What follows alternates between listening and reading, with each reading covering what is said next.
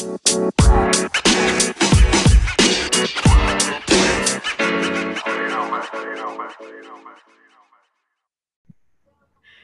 Oi gente. gente. Bom, é, esse é o segundo episódio do Projeto Somar, que é um projeto que a gente tem aqui para trazer reflexão e diálogo para a internet. Meu nome é Priscila, sou estudante de História e também sou artista visual, uso o nome Mãe Bahia é, nas redes sociais. E esse projeto é composto por mim e pela minha amiga Ju, aqui. Oi, eu sou a Juliane, é, eu assino como Ismária, também sou artista, e eu sou estudante de Psicologia. Estou nesse projeto com a Pri, e no primeiro episódio do, do Projeto Somar, a gente falou sobre representações negras. Hoje a gente vai continuar essa conversa e é isso. Isso.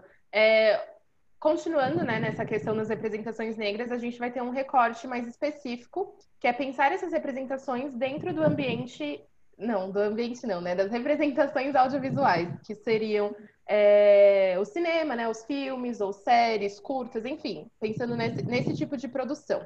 E a gente escolheu falar sobre esse tipo de produção porque eles atuam diretamente é, na construção da imagem dos grupos sociais, né? Então, pensando no, no grupo de pessoas negras, que foi o que a gente estava falando no último episódio, né? Como se construiu na nossa mentalidade quem é o negro, é, o, os filmes, as séries, eles não, não estão descolados da, da, dessas construções. Né? Na verdade, eles, existem dois caminhos para esses filmes e séries. Eles podem tanto reforçar essas construções que a gente comentou, ou romper com essas construções, né?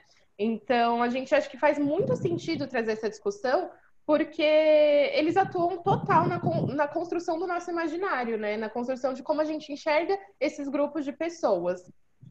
E você pode comentar, amiga, sobre essa ideia do imaginário? Isso, princesa. É, no último, no primeiro episódio, a gente falou sobre construção de identidade, a ideia do outro, né, que foi estabelecida, e como essa ideia do outro se dá de uma forma para conseguir estabelecer relação de dominação. E quando a gente fala da construção do imaginário, a gente está falando que quando eu te falo para pensar numa princesa, para pensar em um médico, é, o que você vai imaginar, o que vem à sua cabeça, provavelmente é diferente do que vem à sua cabeça quando eu falo para você imaginar é, um traficante, um morador de rua. Porque essas representações que são feitas de determinados grupos, elas também reforçam esses estereótipos e fortalecem esses imaginários para a gente associar certos grupos a certas posições sociais, enfim. E é por isso que hoje a gente vai falar de representações positivas, tanto porque a gente está cansada das negativas e a gente não quer dar tanto palco para isso, quanto porque a gente acha que é importante que conversa com o que a gente falou na primeira conversa. Isso. É, então, a gente vai trazer mais representações em produções de massa, né? Que foram, no geral, amplamente consumidas, divulgadas, enfim, que tiveram um orçamento bom, é, que tiveram um alcance muito grande, então também por isso vão ser, em sua maioria, produções norte-americanas, né, que a gente consome muito. É, e apesar de a gente falar aqui dessas produções é, finalizadas, né, então só pensando o que, que você assistiu no final, é, a gente também acha importante pautar a questão de quem está por trás dessas produções, né? Então é importante que a gente sempre leve em consideração que essa coisa das representações negras, elas têm que pautar não só pessoas negras na frente da câmera, mas atrás dela também. Pessoas negras pensando essas histórias, escrevendo essas histórias, produzindo figurino para essas histórias, uh, sonoplastia, efeito especial. Então, tudo isso, todas essas etapas da produção de um filme, de um audiovisual, elas também têm que considerar pessoas negras fazendo isso, né? Porque não adianta a gente colocar uma pessoa negra e achar que isso é diversidade, achar que é, isso é uma luta real contra o racismo, né? Na verdade, se a gente só tem uma pessoa negra é, por trás das câmeras, por exemplo, ou até só uma pessoa negra na narrativa, isso só reforça que é tudo bem só existir uma pessoa negra nesse espaço.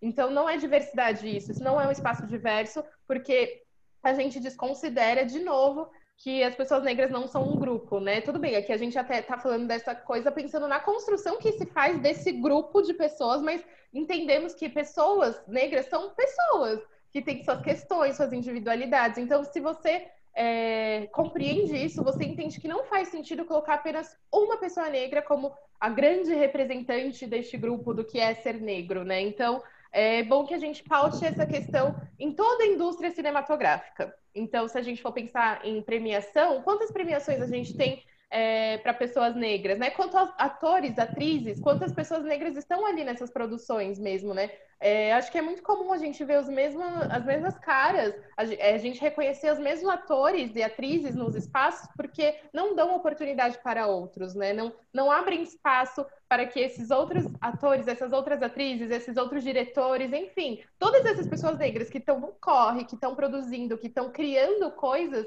não, não dão espaço para elas. Então a gente acaba tendo um grupo muito reduzido e muito reconhecido só eles, né? E a gente precisa que tenha tanta gente negra nessa produção, nessa indústria, que vai ser até difícil saber quem é quem. Mas não porque todos os negros são iguais, mas é porque são tantos que aí fica difícil lembrar nome, fica difícil lembrar em que filme estava, porque já são tantos que é, é, é isso, não dá para contar nos dedos, como a gente consegue hoje em dia, né, praticamente. Sim, tanto que a gente vai falar aqui várias obras e vão ter atores que vão se repetir nessas obras, né? Isso vai acontecer. Isso. É, e eu vou começar então falando um pouco sobre uma série que a gente conhece muito aqui no Brasil. Desde 2005 a gente tem é, tido contato com ela, né? Que é um sitcom. Então, antes de falar da série propriamente, eu vou explicar um pouquinho o que é um sitcom. É, sitcom são séries de comédia no geral, que tem é, pequenas cenas assim de conflito no dia a dia, né? Então existe um conflito que é ele vai ser resolvido no mesmo episódio, então não é uma trama super gigantesca, né, que vai acompanhar até o final da série, que nem certas séries. Então são episódios com conflitos normais assim, cotidianos. E esse estilo, né, esse gênero de série, ele surgiu nos Estados Unidos em 1950, mais ou menos por essa época. E a, o objetivo desse estilo, desse gênero, era criar uma idealização da família norte-americana, né? Então era para falar sobre família, uma família bem ajustada, bem harmônica. É isso, né? A ideia de uma família ideal, né? Como a gente fala da margarina, né? Sabe? Tipo, de comercial de margarina. Essa era, a ideia desse tipo de produção. Então, aqui a gente já começa a entender, por exemplo, porque não, no começo desse gênero não existiam negros no elenco dessas produções, porque eles não faziam parte desse sonho americano da família ideal. E aí, conforme foram surgindo produções com famílias negras, a gente também tem representações que às vezes são um pouco distantes, né, do, do que a gente entende quanto negritude. Às vezes eram é, famílias é, perfeitas e ideais no formato que seria uma família branca, só que com pessoas negras, né? Então também não contemplava as nossas representações da maneira como a gente quer trazer aqui, dessa maneira positiva.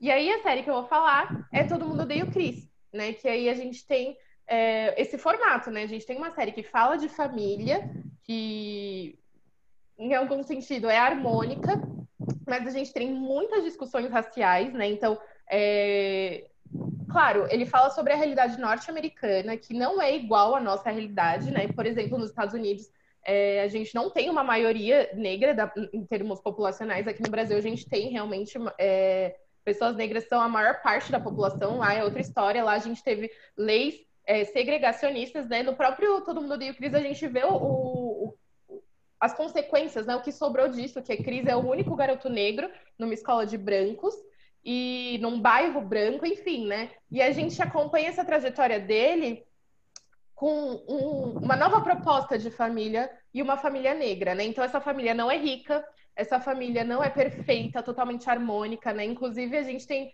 é, cada um tem uma personalidade que pode até ser conflitante, né? A própria mãe, Rochelle, é, é meio brava, não fica em nenhum emprego, enfim, a gente tem os seus conflitos, é, aqueles personagens, eles não são típicos e bonitinhos, assim, né? Tipo, perfeitos, mas é, funciona, né? A relação que é mostrada na série. E aí, se você já assistiu, que provavelmente sim, né? Tipo, desde 2005 tá passando aqui no Brasil, é, você pode perguntar, ué, mas Todo mundo odeia o Cris fala sobre racismo, fala sobre esse tipo de opressão. Como que pode ser uma representação positiva, né?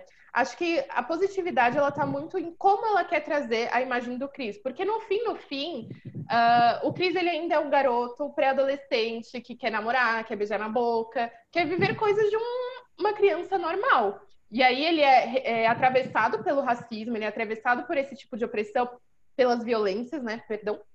É, então é isso, né, gente? Não tem como a gente também é, fingir que não existe racismo só, né? Coisas elas nos atravessam diariamente, só que a gente não é definido por isso, né? E acho que no Todo, no todo Mundo Odeia o Cris a gente tem um pouco desse quê, né? De ele não é definido por isso. Então traz é, uma discussão muito importante. No Brasil é muito difícil discutir questão racial. É, na verdade, em muitos espaços é, existe um incentivo à não discussão racial, porque existe um mito de que é, o Brasil é diferente, a gente teve miscigenação, então tá tudo bem. O Brasil é um país diverso, isso não é verdade, é um país que mais mata populações negras, LGBTs, enfim, as minorias, né? É, então, acho que todo mundo odeia o Chris também traz esse trabalho de trazer essa questão que mesmo com um teor cômico é sempre ali, tá pautado, todos os episódios tem a questão racial, só que ainda assim busca trazer a individualidade do Chris. Quem é esse garoto, né? Um garoto que tem desejos comuns de uma criança comum, tanto que assim, o melhor amigo dele é um garoto branco e eles têm muita coisa em comum, porque eles são pessoas, né? Então, acho que essa parte positiva, ela tá muito aí, porque ela conta a, a trajetória do Chris, né? Sua família e aquilo que envolve ele. E a trajetória dele pode não ser a trajetória de muitas pessoas, como não é, né? Tipo, a gente não reconhece tudo sobre a trajetória dele porque a nossa realidade histórica é diferente. Então, acho que a positividade está muito nesse sentido, né? E é muito divertido. É e falando sobre o audiovisual também romper com esses estereótipos, essas coisas que fomentam o nosso imaginário, é pensar que essa família é muito amorosa, né? Sim. E quando a gente pensa em pessoas negras e pensa em pessoas negras sendo associadas à violência, homens negros sendo associados à violência, mulheres negras sendo associadas à violência, e a gente vê que a Rochelle expressa muito a raiva, mas ela é muito preocupada, ela é muito dedicada, e que o Júlio é um fofo e muito carinhoso, gosta muito, do, sabe assim, cuida muito Sim. dos filhos dele. A gente vê como esses estereótipos estão sendo rompidos também. Sim, né? e, e, na verdade acho que é isso, é total representado pela professora, né? Eu até esqueci o nome daquela, daquela Morello. professora.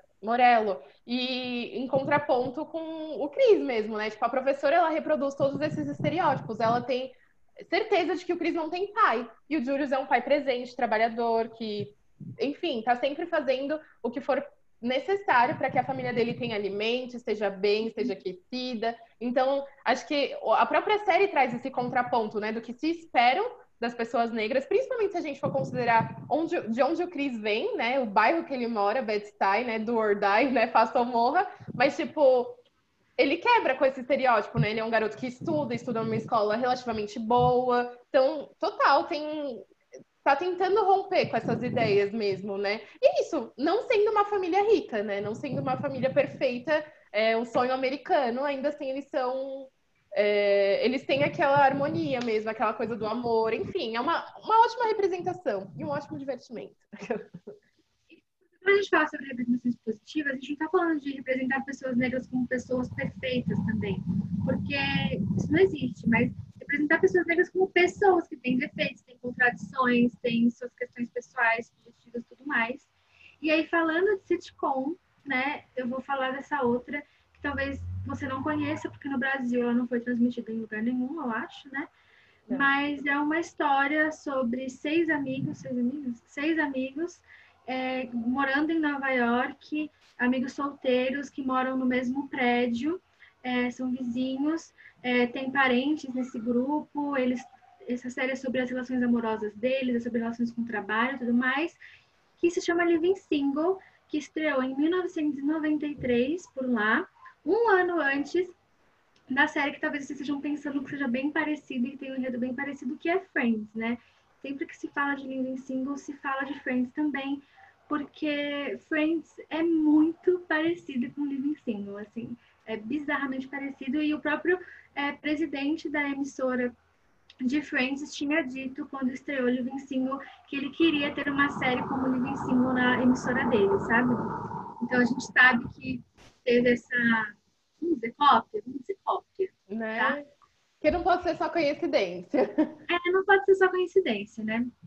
Enfim, falando sobre essas coisas do audiovisual e tudo mais, é, é importante pensar como Living Single foi uma série que durou cinco temporadas e Friends durou dez, né? Living Single foi cancelada muito antes, foi colocada em um certo momento para competir com a audiência de Friends, inclusive, trocaram os horários, né? Para eles acabarem competindo pensar em como tudo isso representa uma estrutura racista que não permite que uma série com protagonistas negros e, no caso de Living Single, é, quatro mulheres negras são protagonistas, né? É, não permite que essa série tenha a, a mesma repercussão, mesmo alcance, isso, de uma série feita só de pessoas brancas, por pessoas brancas e para pessoas brancas, né? Não, acho que o mais bizarro é isso, né? Tipo, na verdade, Friends é a versão branca dessa série, né? Então, ela não, Friends não originou nada, né? Então, isso. é isso, a estrutura, ela, ela pegou a ideia de uma produção negra e, e falou, ah, vamos fazer a nossa versão que vai ser amplamente aceita pelo público, vai fazer mais sucesso, porque só tem protagonistas brancos. Isso. E aí nessa série tem esses seis personagens, essas quatro mulheres, a Max, a Sinclair, a Khadija e a Regine, e o Overton e o Kyle, né? Eles são todos muito diferentes entre si, o que é muito legal também de perceber como pessoas negras são distintas e não são todas iguais. E eles são, é isso que a gente falou, né? Eles são pessoas com defeitos, com várias questões, assim, mas que representam essa humanidade das pessoas negras, né? Eles não têm, por exemplo, necessariamente problemas com dinheiro, né? Tipo, eles não são ricos, mas eles também não são, não estão sendo representados como pessoas extremamente pobres, em que o dinheiro rege todas as relações, não, isso não acontece. E apesar deles serem conscientes, né, da, das questões raciais, tipo o Kyle, por exemplo, negar uma promoção no trabalho porque ele não quer tirar os dreads dele que ele tem lá, é, a série não, a vida deles não gira em torno do racismo, né? Ele gira em torno de outras coisas. O racismo não define a vida deles. E eles trazem essas, essas discussões de um jeito muito profundo, assim, para uma, uma sitcom, né? Muito tipo, político, tipo, né? Muito mais político, exato. Tipo, quando a gente pensa em Friends, que foi uma série que demorou sei lá quantas temporadas para aparecer uma personagem negra, né? Que não queria se colocar nesse sentido, e ver ele vir single, já fazendo essas discussões antes mesmo de Friends, a gente percebe que às vezes é aquela justificativa de não, porque naquela época tudo bem fazer piada sobre isso, como rolava com Friends, né? As pessoas falam isso, naquela época tudo bem fazer piada sobre isso, mas quando você pega produções da mesma época e percebe que essas piadas não acontecem, tipo, em Raven Single a gente tem a Queen Latifah, que é uma mulher negra gorda. E não existem piadas na série sobre isso. Não existem piadas na série relacionadas a isso. Enquanto em Friends, quando a gente vê a Mônica lá, é, na, isso, no passado, todas as piadas daquela, é, naquele momento são sobre o fato de Mônica ser uma mulher gorda, sabe assim? E a gente percebe como as coisas são muito diferentes e como que isso também influencia no fato de que Living Single foi cancelada, né? Antes Sim.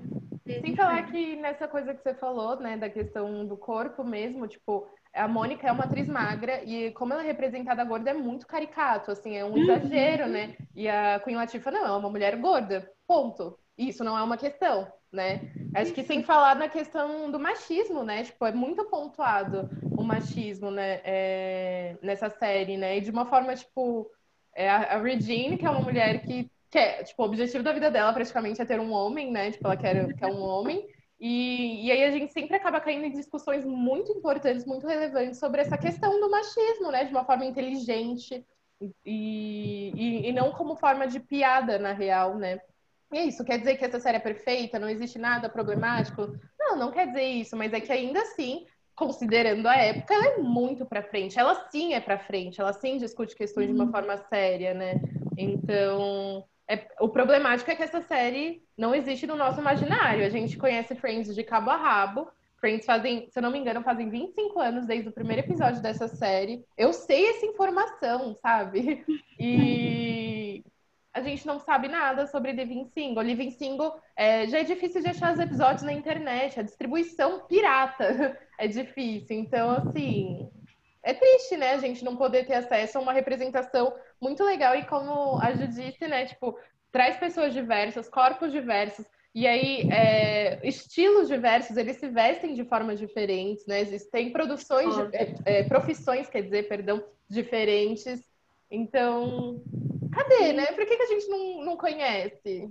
Isso aí é muito engraçada, né? Tipo, é Ai, é muito, muito boa. Do mesmo jeito que nós, pessoas negras, crescemos vendo Friends, por exemplo, é, pessoas brancas também poderiam assistir Living Single e se divertir horrores, porque ela é muito engraçada. Sim. E eles são super lindos, estilosos, sabe assim? Eu não supero o penteado da Max, que é tipo umas tranças assim, sabe assim, raspado em barro, perfeitos.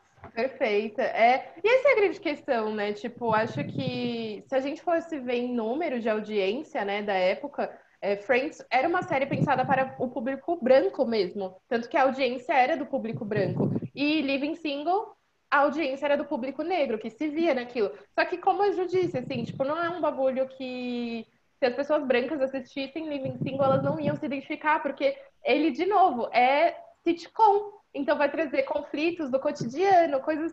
É isso, romance. Então você consegue se identificar com aquilo, né? Então você não precisa ser uma pessoa negra para ver aquilo de uma forma positiva, para gostar da, dessa série, né? E a problemática é que Friends parece que é um mundo que não existe gente negra, né? Tipo, e, e Single existe gente branca, tá? Existe, existe. O elenco é negro, a história é para contar é, a trajetória dessas pessoas, mas, tipo, sei lá, né? Existem pessoas brancas porque o mundo é assim. Sim, e acho que entra muito no que a gente falou na primeira conversa sobre o branco ser norma, né? Sim. Então, todo mundo pode assistir o que é feito por e para pessoas brancas, porque parece que é o normal. E aí, quando é algo feito por e para pessoas negras ou por pessoas negras, é, parece muito nichado, né? Tipo, Sim. só um certo grupo pode acompanhar, porque isso não é realidade. E aí, para muita gente, é racismo reverso ainda, né? Como assim não tem um branco? Tipo, gente, os brancos estão em todos os lugares o tempo todo, sabe? Tipo, na verdade, é como assim não tem negros? Essa é a pergunta certa, né? Mas, enfim, é, acho que a gente pode então passar para a próxima produção, né? Que também vai ser uma produção que aí agora é um filme, não é sitcom, não tá mais nesse meio, nesse gênero, e sai um pouco desse eixo norte-americano, que é o filme Rafiki. Não sei se vocês já chegaram a ouvir falar sobre esse filme. Se não me engano, ele é de 2018. E ele é uma produção do Quênia. E, infelizmente, foi banido no próprio país por causa da questão da homossexualidade, né? É um filme LGBT, então ele mostra a relação de duas mulheres é, lésbicas não sei se eu posso dizer com certeza lésbicas, né? Vamos dizer LGBTs, porque existe a bissexualidade também. É, mas a questão vai, vai, ser o relacionamento entre duas mulheres negras. E é, ele traz um, um, romance muito gostoso, ai, muito bonito. É algo que a gente está acostumado a ver protagonistas brancos héteros vivendo. E então ele traz essa narrativa de uma forma muito poética, muito bonita. E ele vai falar de outra opressão, né? Que é a LGBTfobia. Então, pô, como assim? De novo, você está falando de uma produção positiva, só que ela traz a problemática de falar de outra opressão? Sim, mas é que a questão é que não, ser negro não é uma questão, sabe? Tipo, justamente também por se passar no Quênia, né? Então as pessoas são negras. Então, o problema é que não tem a ver com racismo, não tem a ver com falar, mãe, estou namorando uma garota negra, tem a ver com falar, mãe, gosto de uma garota, né? E é, eu acho que ele foi uma produção muito importante para mostrar esse afeto entre pessoas negras, né? Algo que a gente não vê tanto. A gente vê muito relações interraciais. E aí, de novo, se a gente for pensar no cenário norte-americano, isso tem outra questão lá, tá? Então não dá pra gente só ficar falando assim, ah, tá palmitando. Não é sobre isso, gente. Não é sobre isso, mas é importante que a gente também mostre afeto entre pessoas negras, entendeu? E aí esse filme ele faz isso muito, muito bem. De novo, ele vai falar sobre LGBTfobia, mas ele vai trazer esse romance de duas pessoas negras, duas mulheres negras. Outra coisa, né? Tipo, pessoas negras podem ser LGBTs, né? De novo, elas têm suas subjetividades, elas têm suas questões individuais. E aí, o legal é que esse filme ele acompanha essa, esse aspecto da vida dessas mulheres, né? E, é, enfim, a gente pensar também que essa questão dele ter sido pro, proibido no Quênia é, para evitar a gente de pensar assim, pô, mas então esse país é atrasado, né? Como assim? Até o Brasil, o casamento entre pessoas do mesmo sexo já tá suave, porque assim, lá no Quênia, você pode pegar até 14 anos de prisão.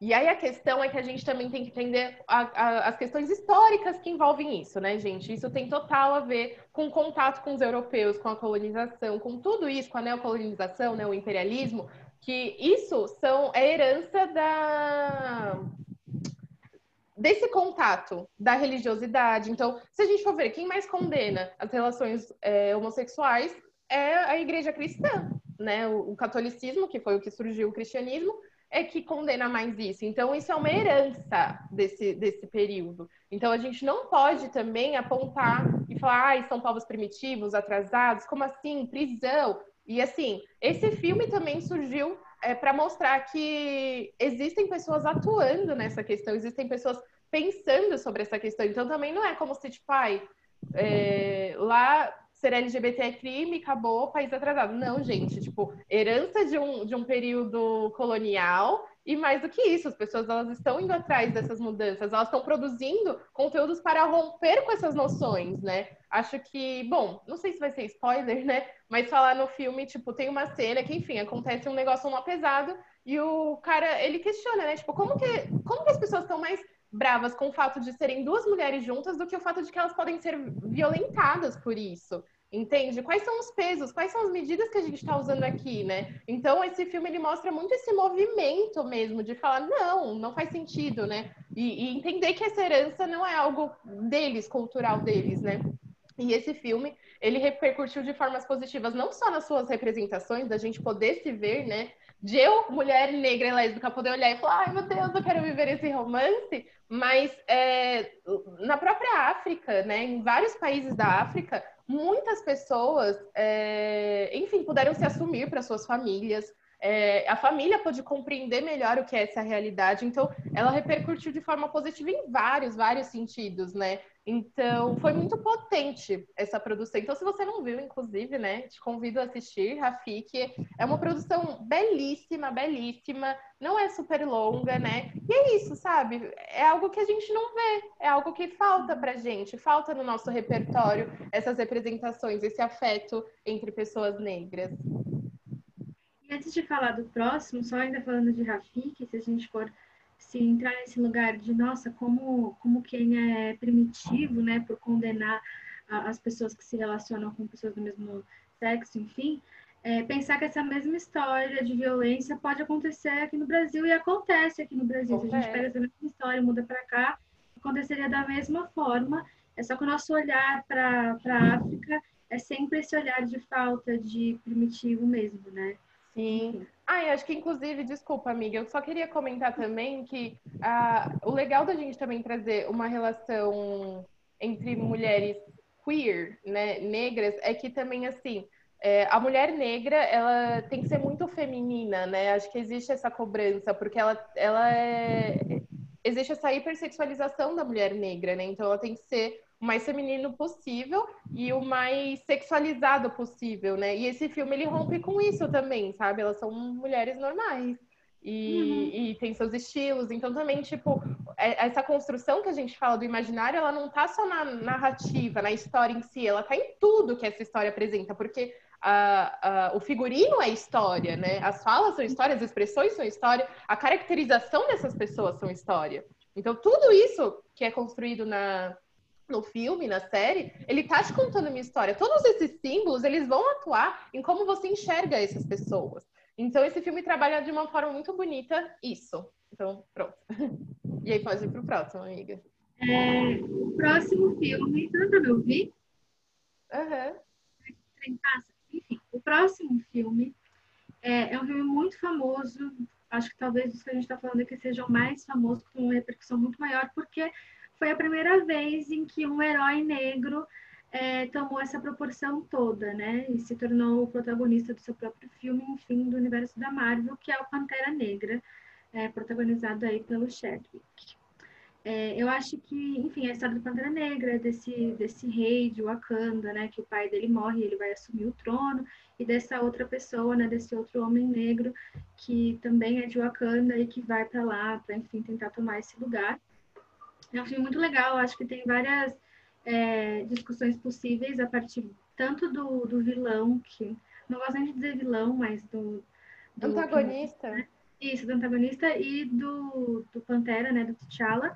Mas eu acho que muito da, do sucesso de Pantera Negra na representação dessas pessoas é o fato de que, como a Pri falou no começo, tem pessoas negras envolvidas em todas as camadas daquele filme. Tem gente negra pensando desde a arquitetura de Wakanda até o roteiro, até a roupa, até o figurino da, daqueles personagens, sabe assim? E pensando nos Estados Unidos, né? Mas também pensando no Brasil, que foram países que foram fundados e construídos a partir da destruição sistemática, consciente e massiva de tudo que é cultura africana, é, pensar que essas pessoas negras na construção de um herói pegaram essa africanidade, juntaram com tecnologia e fizeram aquele, aquele bagulho gigantesco que é o Wakanda, que é a Pantera Negra, fica ainda mais incrível de pensar, né? Pensar que como a gente foi negado do nosso passado, né, com pagamento por conta do período da escravidão, e como eles como estão sempre tirando da gente a ideia da possibilidade do nosso futuro, né?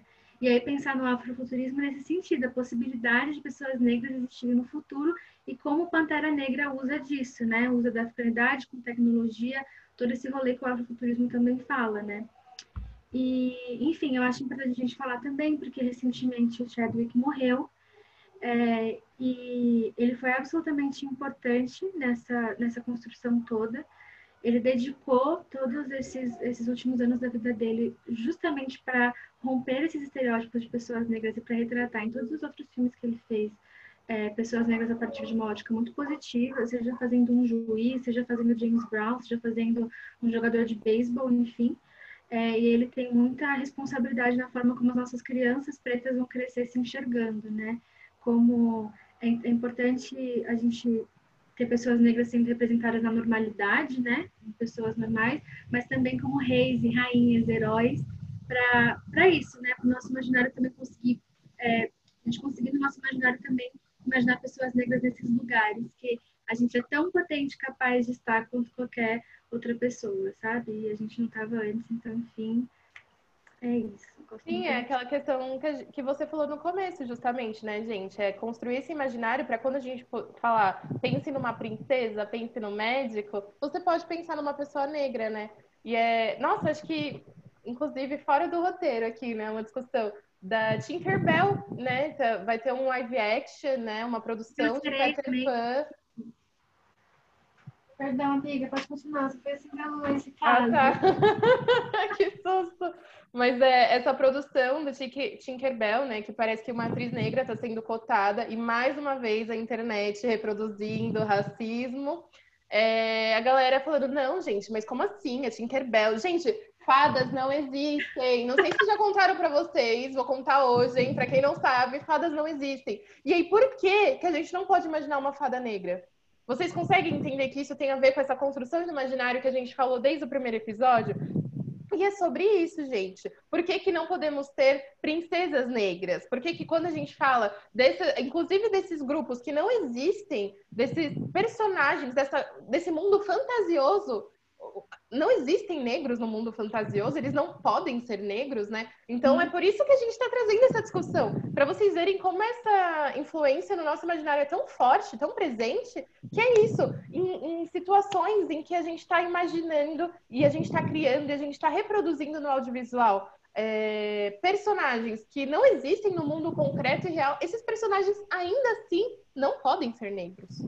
Isso é absurdo. E aí daí a importância de Pantera Negra, né? Um herói, tem toda aquela tecnologia, é forte e tudo mais, e é negro, né? Todo mundo ali. E inclusive também queria comentar, né? Se você quiser conhecer um pouco desse trabalho da figurinista, tem uma série na Netflix que se chama.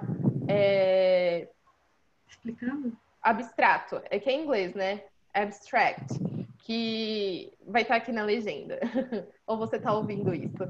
E essa série ela passa um pouco sobre o trabalho de alguns profissionais das áreas de arte né, e criatividade. E tem um episódio, eu não lembro qual que é, se é da primeira ou segunda temporada, mas assim, né? Força de vontade você acha, que vai falar sobre essa figurinista, vai falar o trabalho dela, vai falar como ela pensou é, o figurino para Pantera Negra, mas como ela pensou para outros trabalhos dela também, ela é uma referência em produções negras. Então é legal você conhecer o trabalho dela. É isso, né? Quem está por trás das câmeras, essa, essa mulher, ela merece esse reconhecimento também, que ela faz um trabalho muito incrível de pesquisa para chegar onde ela chega, para atingir esses resultados, né? Para reproduzir é, isso que vai construir nosso imaginário visual e estético, né? das, das populações negras, e enfim eu acho que é isso. Fiz um é comentário. É... É, eu vou falar agora de uma série que não é perfeita, não é incrível, não é linda, mas é uma série que traz um, ela traz a imagem de um cineasta muito famoso, que é o Spike Lee, né? Então, acho que por muito tempo Spike Lee foi quase que uma referência única, assim, né? Ele produziu muita coisa, produziu muita coisa boa, e por muito tempo muita coisa ficou centrada nele, justamente para a gente discutir cadê as outras pessoas negras produzindo em todos os sentidos, né? Não só atuando, mas falando ativamente, contando suas histórias. E aí ele tem um filme que se chama Ela Quer Tudo, e aí é, recentemente produziu a série Ela Quer Tudo junto com a Netflix, né? Se eu não me engano, tem duas temporadas.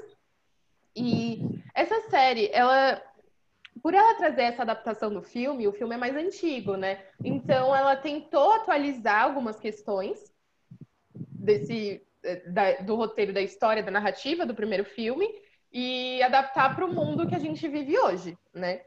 Então entender, compreender que não dava só para é, copiar e colar, né? Que era preciso fazer é, algo a mais para entender esse novo mundo, né? Que, enfim, algumas coisas mudaram. E aí vai tra trazer a trajetória de uma mulher negra artista queer, que é a Nola Darling, que é poliamorosa, poli não sei o que, é punk, enfim. É, é, engraçado que a problemática tá muito nisso, né? Uma série que tenta trazer uma mulher que não quer ter rótulos, mas é cheia de rótulo. Ela é toda rótulo, né?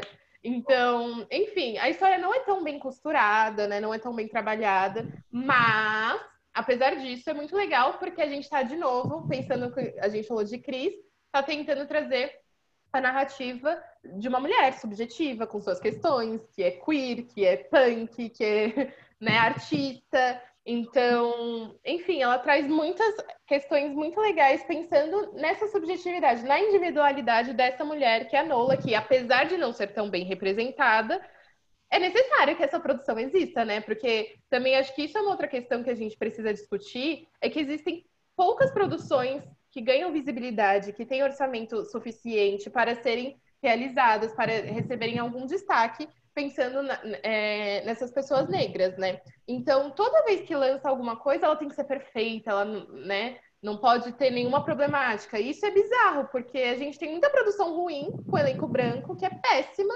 assim, que é entregável e tá tudo bem, porque é só mais uma de tantas, né? Agora a gente tem ah, uma produção que às vezes pecou em alguma coisa e é uma produção negra e é tipo, vamos boicotar. É muito fácil também boicotar pessoas negras, né? Enfim, é, isso é uma problemática, né? Então, tipo, ela quer tudo, não é uma série perfeita, não é incrível, e é importante que ela exista, e ela é muito gostosa em muitos sentidos, é muito legal acompanhar também.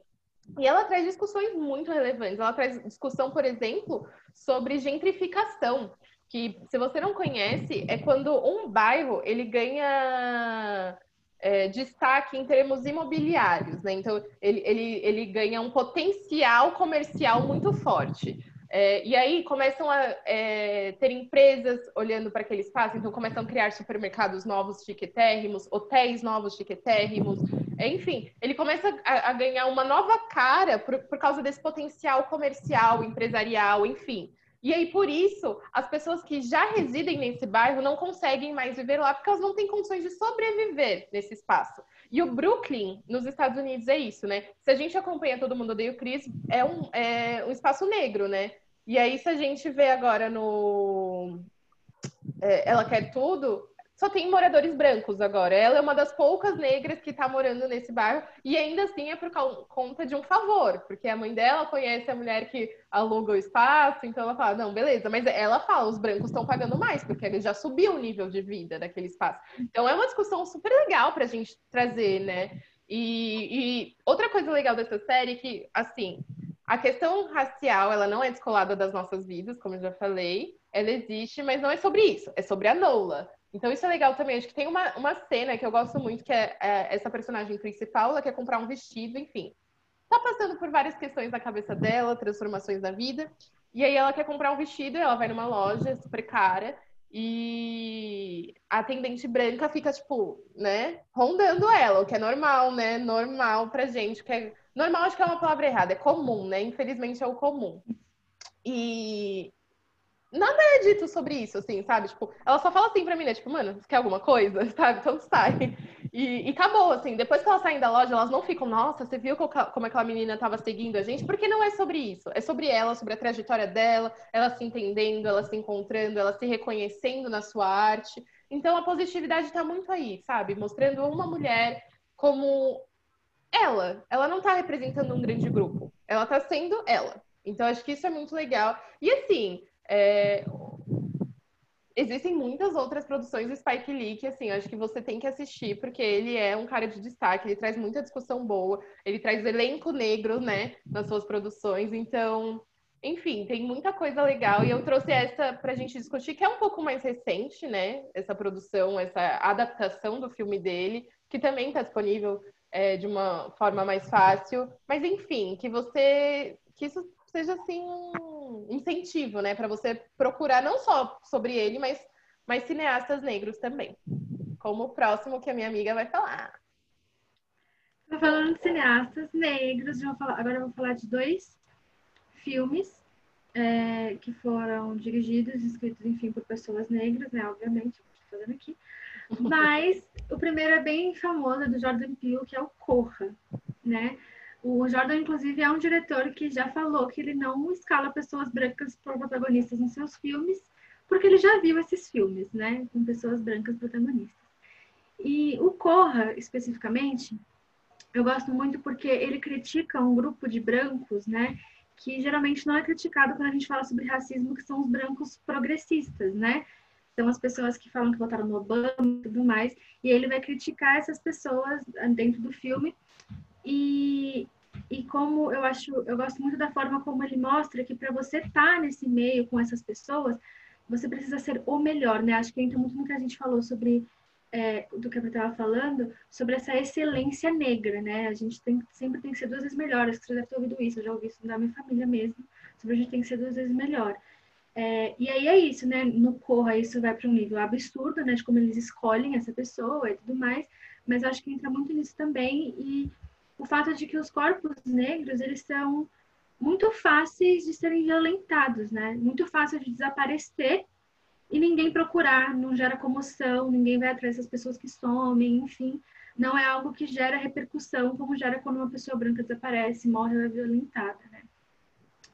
E, bom, no, no final de Corra, não falo acontece, mas no final de Corra tem essa, essa, essa última cena, no final do filme mesmo, é, no, no, final oficial, né, porque tem finais paralelos, mas no final oficial, em que a gente percebe que, bom, todo filme ele é de terror, né, é um terror mais psicológico e tudo mais, mas como no final, apesar de todos os absurdos que aconteceram ao longo do filme, no final a realidade, né, a pura, mais simples realidade para uma pessoa negra é o verdadeiro horror, né, é o verdadeiro terror, porque acontece algo que pode ser muito cotidiano, né, aquele grupo, enfim, passa por ali e você sabe que aquilo representa um risco para pessoas negras.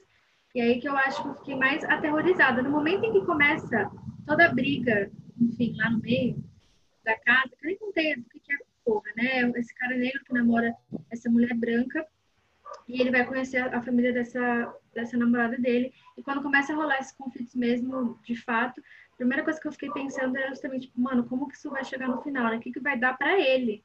Para esse homem negro, né, que está sendo violentado.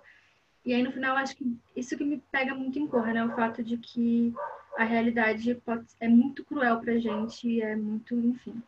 Mas no final das contas ele consegue escapar dessa dessa realidade, enfim, dessa coisa toda, por conta de uma outra pessoa negra que é o amigo dele, né? E aí entrando nessa ideia da gente como como forma de fazer com que nós mesmos consigamos sair disso tudo, eu quero falar desse outro filme que é dirigido pela Melina Matsoukas, não sei se estou falando certo, que tem o mesmo ator principal de Corra, que é o Daniel Kaluuya, e a Jodie Turner-Smith, que é Queen Slim, que é, no final das contas, é uma história de amor, né, desse, desse casal que se conhece, não se gosta muito, na volta para casa é parado por um policial, e o policial começa a ser muito violento, né, com esse casal negro, e está no trailer, tá? Gente, não estou contando nada demais. E esse personagem principal, do, interpretado pelo Daniel, ele mata esse policial e aí o filme começa com eles fugindo para conseguir, enfim, escapar disso, porque mesmo sendo legítima defesa, eles seriam condenados, eles estão sendo procurados como culpados, né? E aí, eu não vou falar muito sobre esse filme, porque ele nem chegou a estrear no Brasil por causa da pandemia, porque ele é do final do ano passado. Mas tem duas cenas no filme em que é, existem mortes, né? Duas cenas do filme que, em que existem mortes. E nessas duas cenas, ele, eles conseguem escapar várias vezes, né? Tudo mais, eles passam um filme escapando, muito por conta da própria comunidade negra que vai ajudando eles a se proteger e vai entendendo que o que eles fizeram, eles fizeram para se proteger, né? De assassinar aquele policial. E, mas quando essa essa irmandade, né? Quando quando isso se rompe, é quando essas mortes acontecem. E quando essas mortes acontecem, não é que morrem brancos, morrem negros, né? Então é sempre do nosso lado, é sempre do nosso lado que essa, essa corda arrebenta, né? E pensando, fazendo essa conexão com Poe e com Slim, pensar em como a gente junto talvez seja menos vulnerável a todas essas violências que eu sei que a gente não controla, a gente não tem controle sobre elas, a gente não é responsável sobre elas, mas como a nossa união pode fazer a criação dos nossos próprios espaços, enfim, ela, ela pode fazer com que a gente seja menos suscetível a ser violentado. Né? E Queensland, assim, é para assistir chorar, gente. Olha como ele é muito bom. Uhum. Nossa, eu acho que é legal isso que você falou, né? Que aí a gente pode voltar até para o Rafik, do porquê que é importante a gente mostrar afeto entre pessoas negras e a gente também não pensar nesse afeto só como amor romântico. Esse afeto de companheirismo, de estar juntos, da gente. Uhum. Porque é isso, né? Como você disse, a gente não controla essas é, agressões, essa violência, mas a gente junto, a gente se ajuda, né? Então é muito importante a gente ver essas representações de a gente parar de tentar, assim, perdão, se inserir nos meios brancos é, como o único representante da negritude e começar a nos voltarmos para o, a, a, a, as pessoas negras que estão à nossa volta, né? A gente desenvolver esse afeto pelos negros à nossa volta, pro, pelos nossos, porque a gente realmente se torna mais forte, né? A gente é, tem o nosso próprio apoio. Então é bem legal a gente pensar é, também dessas representações que a gente trouxe, a coletividade, né? É, é a gente só traz representação de coletivos negros, né? Então, tipo, Uh, todo mundo tem o Cris é uma família, um núcleo familiar negro e um núcleo familiar que se apoia. É, uhum. A gente tem Living Single, um grupo de amigos que também é, funcionam como uma família, né? Que se apoiam. A gente tem Rafik, esse amor entre duas mulheres negras. A gente tem em Pantera Negra uma grande comunidade. Uma inteira, né? Exato. E que tá junto. É, ela quer tudo, né? Eu falei que traz a trajetória da Nola, mas a Nola, ela tem muito suporte dos amigos negros dela. Inclusive, ela faz uma exposição com uma amiga que só, que é, sei lá, eu não sei se ela é agente, mas enfim, quando ela abre uma galeria, ela só coloca artistas negros para expor. Então tem tudo a ver com isso, né? A gente se ajudando, a gente estando juntos. E então essas representações não tem como só ter uma pessoa negra, né? Porque a gente também precisa ver o uhum. nosso afeto entre nós mesmos, né? Então, por isso que é importante que exista um elenco real negro, né? E aí, falando nisso, acho que agora a gente pode partir para as considerações finais, né? Que é trazer alguns últimos comentários. E eu vou falar de uma produção que é recente, né? Na verdade, está sendo lançada ainda, da HBO ou HBO, que se chama Lovecraft Country que é uma história de ficção científica ou fantasia, não sei bem a diferença, que, enfim, traz o elenco negro também, né? Vai trazer também os Estados Unidos nessa década de 50, então vai trazer bastante questões raciais. E só que aí traz um pouco de fantasia, monstros e o Jordan Peele, que é o do Corra, ele também está envolvido na produção desse. É que na verdade esse foi escrito por uma mulher e é uma mulher negra que peço perdão a ela porque eu não lembro o nome. Sou péssima com nome, gente. Perdão, vou, vou colocar na descrição. E aí tem até o cara que criou Lost e o Jordan Peele. Viu? Eu também não lembro o nome dele. e o Jordan Peele, que eu lembro, esse eu lembro, né? E é, é, então traz um pouco dessa coisa da questão racial, né? Então a gente ainda está com, com, as leis de segregação. Então, né, esse espaço não aceita negros, que eles chamavam de pessoas de cor, né? Então traz essa discussão, mas aí traz um pouco de fantasia, magia, monstros, enfim. E aí eu tô assistindo isso, eu tô maravilhada, porque, gente, como assim? Eu nunca tinha visto algo nesse gênero com um elenco negro, sabe? Recentemente a gente assistiu e a gente ficou encantado com. É, como que é o nome, gente? Stranger Things, tipo, que traz essa história, né? dos monstros, de uma coisa fantasiosa. E aí tem um negro, que é o Lucas, né? E a sua irmã, a família do Lucas, né? Um núcleo negro que tem, que ok, na segunda temporada a irmã ganhou mais notoriedade, mas ainda assim, volta para aquela coisa de que isso não é diversidade de verdade, né? Se a gente só uhum. tem se a gente consegue contar que tem duas pessoas negras só, mas o Lovecraft ele traz isso, ele traz o elenco negro nesse gênero, com essas brisas e gente, como assim? Cadê? Como eu não sabia? Sabe, tipo, e é engraçado que a sensação que eu tive era justamente, eu precisava disso, eu precisava ver esse gênero. E aí, falando nisso, tem também outro gênero, né, que Pantera Negra também tá nesse meio, a gente precisava disso, né? E aí tem outro filme que tem na Netflix também, que se chama A Gente Se Vê Ontem, que traz é, brisa de viagem no tempo, mas aí esse, esse, é potente, porque ele traz essa brisa ficcional para discutir uma questão muito forte que é, a, é, o assassinato das populações negras, né? Então ele traz esse que inventivo, paz, ciência, para falar um negócio super sério, né? Mas ainda assim é uma, é uma garota negra, estudante, que é muito inteligente, é muito boa para criar essas coisas. Então tem essa positividade também desses personagens, né? É com as suas subjetividades, né? Que a gente sempre vai se repetir porque é sobre isso, sabe, gente? É, tem um filme também é, da Netflix que é, ai, gente, comédia, é, Viagem das Garotas, que é muito, muito bom. Esse, esse é outro, ó, que faz total sentido com o que a gente falou, né, amiga? Dessa, do afeto entre pessoas negras. São Sim. amigas negras. Pode falar, amiga, sobre ele. Ai, ai, eu só adoro, eu acho máximo. É um grupo de amigas negras que vão é, acompanhar uma dessas amigas que está fazendo uma viagem a trabalho com o marido, né, e tal. E aí elas são todas, é isso, super diferentes, né? Tem a Queen Latifah também nesse. Uma é mais conservadora, outra é super expansiva, uma é muito dedicada no trabalho, não sei o quê.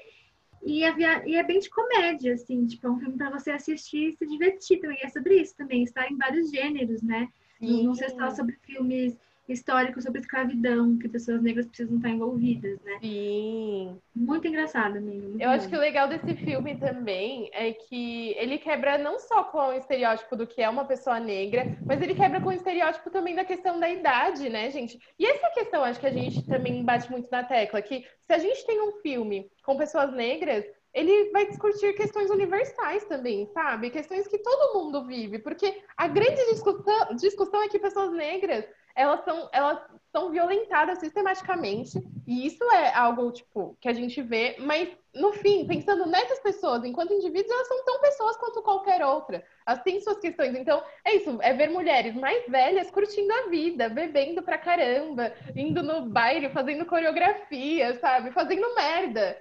Porque tá tudo bem, sabe? Tipo, e elas são adultas, uma delas é mãe, elas, sabe, tem seus negócios. Então, é, quando a gente traz essas pessoas negras, elas não vão discutir só o que é ser negro. E é sobre isso também, né? Porque elas são pessoas. Então, nesse filme especial, a gente tem a discussão delas sendo pessoas, delas brincando e se divertindo, sabe? E, e sendo bobas mesmo, né? Não, não é pra ser um negócio, tipo, super sério. É aquele filme pra você ver, sessão da tarde, você ri muito, assim. Talvez não com a família, que tem umas besteiras, mas eu gosto. é... E acho que por fim também tem é, uma série que admito que eu não cheguei a assistir. Assim, acho que eu vi poucos episódios, que é Atlanta, mas que é uma série criada por, pelo Donald Glover, ou você pode conhecer como Childish Gambino, né? Então, o clipe dele, This is America, ficou bem é, famoso, né? Tipo, ele é um cara muito inteligente. Acho que se você assistir o clipe, você consegue perceber que ele é muito potente nessa coisa do, do imaginário, dos símbolos, né? Tipo, o clipe dele é composto de muitas referências, né? Então, a gente viu muita gente analisando essa produção dele. Então, Atlanta é igual, ele traz discussões muito, muito relevantes, né? Vai trazer nesse cenário de Atlanta mesmo, nos Estados Unidos. É, ele também tá atuando nessa série. E aí tá mais uma série, né, pra gente pensar. O é, elenco negro, produzido por pessoas negras, pensado por pessoas negras, que mais uma vez não, não foge da discussão racial, porque ainda assim, gente, é muito difícil a gente sair dessa discussão, porque ela também tem que ser pautada, né? É, só que aí, como que ela é pautada, que é, que é a grande sacada, que é a inteligência, né? Que não é a gente contando história de escravidão, é a gente trazendo Corra para faltar essa questão, entende? Então também tem um pouco a ver com isso. E enfim, acho que essa produção da série dele tem episódios muito pontuais, assim. Tem um que é bem famoso, que eu esqueci qual que é, aquelas, né? Muito informativa, Priscila. Mas, ai, gente, você coloca aqui. É, mas você também pode pesquisar, né? Porque, como eu disse, a ideia do, da nossa conversa não é mastigar tudo para vocês e falar é, isso com certeza é o que vocês têm que assistir, mas é mais gerar esse incentivo, essa vontade de falar, putz, quantas produções audiovisuais negras produzidas, é, pensadas, roteirizadas por pessoas negras eu já vi, né? Então não é para você pegar e falar é, me dê tudo que eu vou assistir, me passa uma lista. Não, não é isso que eu vou fazer, que a gente está fazendo. A nossa ideia é só a gente discutir, um, por que, que é importante que, que essas produções existam, porque como elas atuam na nossa cabeça, e dois, que você né, pode procurar. Inclusive, se você tiver acesso às nossas redes sociais, né? Que você pode ter, se você quiser. a gente vai deixar a inscrição na legenda das coisas. É, você, inclusive, pode sugerir pra gente também, tipo, pô, tem essa produção brasileira que talvez vocês não conhecessem, né? Que, que de fato a gente não conseguiu pensar assim, de primeira, a gente tá pensando nisso, né? Massa, no que tá na nossa cabeça, assim, no que. Ou no que repercutiu de uma forma extraordinária, né? E, enfim, mas Atlanta tem um episódio que, que é da segunda temporada que todo mundo fala que você tem que assistir. Eu não assisti, vou assistir.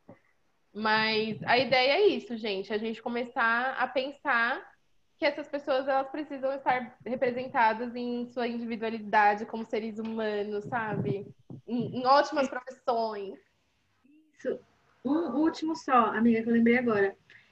A Insecure lá, da Issa Rae, que é uma série de comédia, episódios curtos, 20 minutos, que conta a história dessas duas amigas que estão com problemas no relacionamento delas e é isso, são duas mulheres negras, é, elas falam, raça está envolvida nas coisas que elas atravessam elas, né?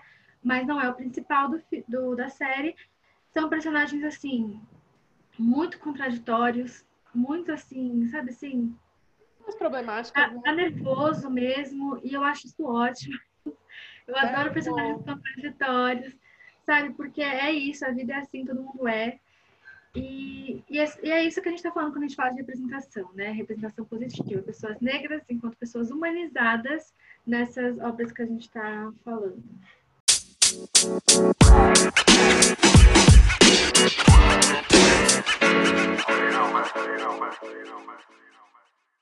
Bom, eu acho que a gente conseguiu dar conta, né, do nosso papo.